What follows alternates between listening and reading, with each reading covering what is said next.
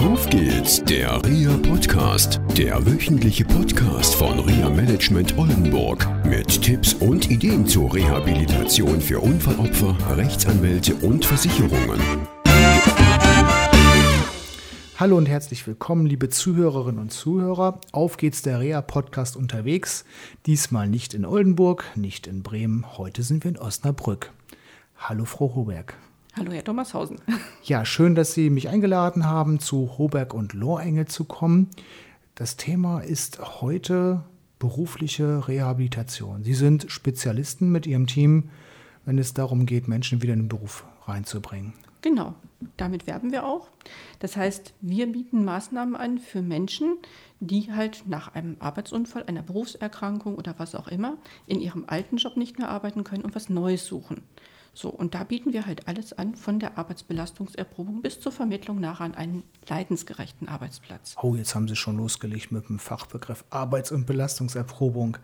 Was können mhm. sich unsere Zuhörerinnen und Zuhörer da vorstellen? Also geht es da gleich nach dem Unfall los und man guckt schon, wo es lang geht? Oder wann ist so der erste Einstieg? Wann fangen Sie an zu arbeiten? Mhm. Prinzipiell, gerade so im Vorfeld der Arbeits- und Belastungserprobung, holen wir die Leute tatsächlich schon in den Kliniken ab. Das heißt, ähm, wir werden eingeschaltet, wenn die medizinische Reha so weit fortgeschritten ist, dass man weiß, dass in den nächsten Monaten es anstehen kann, dass jemand wieder in Richtung Arbeit denken kann.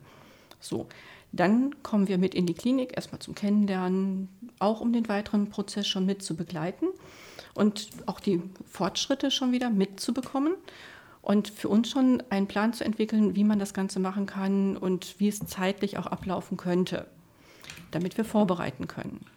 Primär geht es also darum, die Betroffene oder den Betroffenen schon äh, am Krankenbett abzuholen, zu mhm. gucken, geht zurück in den alten Beruf oder die alte berufliche Umgebung, sage ich mal so weitestgehend. Genau. Okay, gut. Und dann arbeiten Sie natürlich viel mit den Krankenhäusern zusammen? Genau, wir haben da auch Kooperationspartner, ne, ähm, zum Beispiel in Bad Oeynhausen äh, die Johanniter Krankenhäuser, mit denen wir sehr gerne zusammenarbeiten. Ähm, die begleiten das Ganze auch dann noch, wenn die Leute hier schon bei uns in der Arbeits- und Belastungserprobung sind. Ähm, wenn dann Rückfragen sind ähm, für bestimmte spezielle Dinge, können wir jederzeit wieder anrufen, bekommen dann entsprechend auch Informationen, mit denen wir weiterarbeiten können. Oder wir unterbrechen die Arbeits- und Belastungserprobung und dann kann manchmal jemand auch mal wieder für 14 Tage, drei Wochen zurück in die Kliniken gehen, um dann nochmal halt spezielle Therapien zu erhalten, um noch besser wieder in den Arbeitsprozess reinzukommen. Ist dieses Angebot gestrickt für bestimmte Verletzungsmuster? Denke ich jetzt mal an Schädel-Hirnverletzungen oder Schlaganfallpatienten? Oder ist es generell offen für auch polytraumatisierte oder, hm, sage ich mal, einfach Verletzte? Also einfach Verletzte gibt es ja nicht, aber mit, mhm. ein, mit einer Verletzung, also Tibia-Kopf Kopffraktur, Schienbeinkopffraktur sagt man auch. Äh, mhm. Für wen steht dieses Programm offen? Also unsere Arbeits- und Belastungserprobung machen wir in Kooperation auch mit der Handwerkskammer hier in Osnabrück. Das heißt, wir müssen schauen, was die Meister dort dann tatsächlich auch in ihrer Umgebung mit leisten können. Und ähm, da, wo halt ähm, vermehrt noch Pflege nötig ist, das können wir dann natürlich nicht leisten. Aber wer im Prinzip so weit wieder ist, dass er diese Arbeiten ausprobieren kann, was er früher gemacht hat, oder halt eben, ich sage mal, Toilettengänge selber schaffen kann oder jemanden dabei hat, der ihn begleitet, ne, ähm, dann geht das schon. Also alle diese Fälle, auch Schlaganfallpatienten, könnten wir da mitnehmen, ähm, sofern sie halt eben ja, den Bedingungen dort halt standhalten können. Also sehr früh auch ja. schon der Kontakt zum Arbeitgeber? Äh, zu dem Zeitpunkt erstmal noch nicht, es sei denn ähm, zum Erfragen, was der Arbeitgeber eigentlich für Arbeitsbedingungen hat, dass man die in der Handwerkskammer nachstellen kann. Ne, das machen wir sehr gerne. Ähm, das ist auch immer das Signal für den Arbeitgeber, dein Kandidat ist wieder soweit, gewöhn dich dran. Ne? Wir melden uns häufiger, wir geben auch Rückmeldungen. Und ähm, dann schauen wir einfach, das Beste dann schon mal herauszuholen nochmal wieder und aufzuschulen, ähm, um dann nachher, wenn es soweit ist, dass man sagen kann, das funktioniert im alten Beruf, jedenfalls in dem geschützten Bereich der Kammer, den Sprung zu wagen zum Arbeitgeber. Gut, manchmal klappt der Sprung nicht. Manchmal kommt ja aus diesen Maßnahmen auch dann heraus, mhm. es funktioniert nicht mehr beim alten Arbeitgeber, im alten Arbeitsbereich oder überhaupt im erlernten Beruf. Ja. Was bieten Sie darüber hinaus noch an? Ähm, meistens gucken unsere Kandidaten schon in der Handwerkskammer auch ein bisschen über den Tellerrand, schnuppern auch in den unterschiedlichen Werkstätten, kriegen dann natürlich auch Ideen. Ähm, manchmal ist es so, dass man sagen kann, ja gut, dann probieren wir es doch auch gleich mal, verlängern die Arbeits- und Belastungserprobung in einen anderen Bereich rein, geht dann nach dem gleichen Prinzip. Oder aber man sagt, naja, das ist noch nicht ganz ausgegoren, also schauen wir doch einfach mal, wir machen einen Schnitt und wechseln in eine andere Maßnahme. So, und da wären dann ganz klassisch natürlich unsere Maßnahmen zur beruflichen Orientierung oder Berufsfindung. Und da ist dann halt federführend momentan bei uns die Berufswegplanung, die sehr gerne gebucht wird. Gebucht wird sie von? Ähm, zum Beispiel Berufsgenossenschaften, zum Beispiel privaten Versicherungen, ähm, Reha-Dienstleistern, ähm, durchaus auch von der Rentenversicherung. Ähm, da kann sich eigentlich jeder bei uns melden. Und wie ich aus dem Vorgespräch weiß, sind Sie da sehr flexibel. Sie haben mal einen Piloten gehabt. Genau. Und der hatte einen Burnout. Der hatte einen Burnout. Vielleicht können Sie ein bisschen davon berichten, wie es dem so ergangen mhm. ist mit Ihrer Unterstützung. Ja, also gut, er war natürlich am Anfang auch sehr skeptisch, als er hierher kam. Ähm, so dieses, ja, wie können wir ihm helfen? Ähm, er möchte doch eigentlich wieder als Pilot. Ähm, andere Ideen hatte er nicht, aber wir müssen ganz klar sagen, als Pilot, das ging gar nicht mehr. Ähm, er wusste eigentlich auch nicht so genau, was er wirklich machen sollte am Anfang. Wir haben mit einem Baustein aus unserer Berufswegplanung angefangen, nämlich der Eignungsdiagnostik.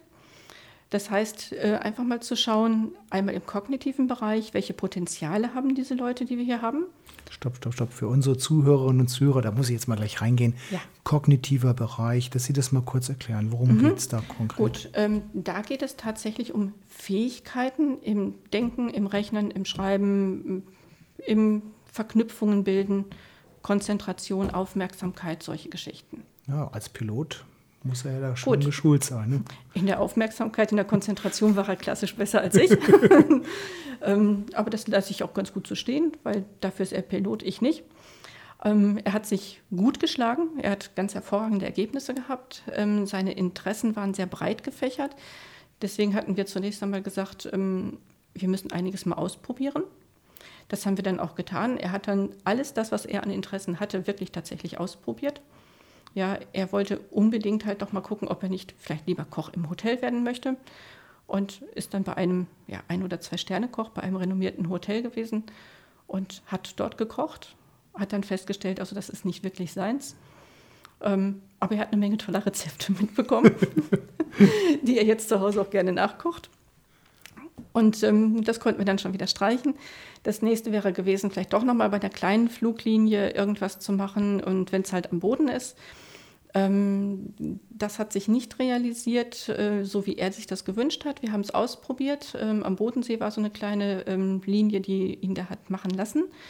Das war zu stressig. Er ist dann ähm, über verschiedene Stationen, nämlich ich möchte gerne was im Marketing machen, hier im Zoo Osnabrück gelandet, hat sein Praktikum gemacht was ihm großartig gefallen hat. Wobei ich denke, dass es die Spaziergänge zwischen den einzelnen Tierarten auch durchaus waren, die ihn dazu gebracht haben, zu sagen, dass es großartig war. Aber halt eben auch das, was er dort mitbekommen hat, an Wissen natürlich. Ne? Äh, er hat noch ein weiteres Praktikum gemacht bei Terravita. Ähm, die sind zuständig hier für die Vermarktung des Urlaubsgebietes äh, Wien, Gebirge, Teutoburger Wald und äh, hat sich dort um die Wanderwege gekümmert und ist dann auf eine geniale Idee gekommen. Um die Wanderwege gekümmert? Hat er die angemalt, also gekennzeichnet? Also erstmal die Ken Kennzeichnungen überhaupt überprüfen, ja. ob die überhaupt noch zu sehen sind, ob der Weg gekennzeichnet ist. Ja. Bei der Gelegenheit, ähm, wenn es nicht gekennzeichnet ist, das nachzuholen. Das heißt, ein Farbtöpfchen immer mit dabei. Äh, dann aber auch bei seinen Wanderungen durchaus Anrainer ähm, zu fragen, wie sie eigentlich so zufrieden sind, ähm, ob an den Wegen was geändert werden müsste, ähm, ob vielleicht da auch zu viele Quadfahrer einfach mal durchfahren. Ähm, das ist ein Problem hier bei uns in der Gegend. Äh, Kontakt halten eben zu den Leuten, die am und im Wald wohnen. Und äh, da hat er großen Spaß dran gehabt. Toll. Ne? Ja. Und er hat gemerkt, er wird ruhiger. Die Depressionswerte sind zurückgegangen von dem Burnout war nichts mehr zu spüren. Ne? Er war fit wie ein Turnschuh durch tägliche Wanderungen ne? und äh, hat sich dann überlegt, sowas, wandern, das will ich machen. Und dann ging es weiter. Es ging weiter. Wir haben daraus etwas gestrickt, nämlich eine Selbstständigkeit als Wanderführer hier im Osnabrücker Land. Wow. Und die Firma existiert. Wow. Immer noch. Und gut. Erfolgreich. Sehr erfolgreich. Okay. Und er hat ein wunderbares, tolles Programm für sich entwickelt, von Vollmondwanderungen über Singlewanderungen, Themenwanderungen, äh, alles, was das Herz begehrt. Und zusätzlich bietet er eben auch noch Wanderungen im Berchtesgadener Land an. Teilweise sogar ähm, plant er jetzt Sachen auch in Österreich nochmal wieder. Respekt. Genau, seine Frau ist mit eingestiegen, die Gesundheitswandern macht. Eine geniale Wortschöpfung. Stark. Und er hat eine Ausbildung gemacht zum Bergwanderführer? Genau. genau. Er ist zertifizierter Bergwanderführer. Okay. Und zwar wirklich bis in die Schneegrenze rein, nur nicht klettern. Toll. Mit Erste-Hilfe-Ausbildung, allem drum und dran. Also mhm. wer bei ihm wandert, ist in guten Händen. Okay. Ich finde es ein tolles Beispiel, das Sie jetzt gebracht haben. Die Zeit ist schon so weit fortgeschritten. Ich würde vorschlagen, dass wir uns nochmal treffen und vielleicht diesen Fall nochmal aufgreifen und dann vielleicht nochmal zum Thema Eignungsdiagnostik mehr sagen. Ja, aber gerne. Okay. Wiederhören. Tschüss. Tschüss. Das war eine Folge von Auf geht's, der REA Podcast, eine Produktion von REA Management Oldenburg. Weitere Informationen über uns finden Sie im Internet unter www.reamanagement-oldenburg.de.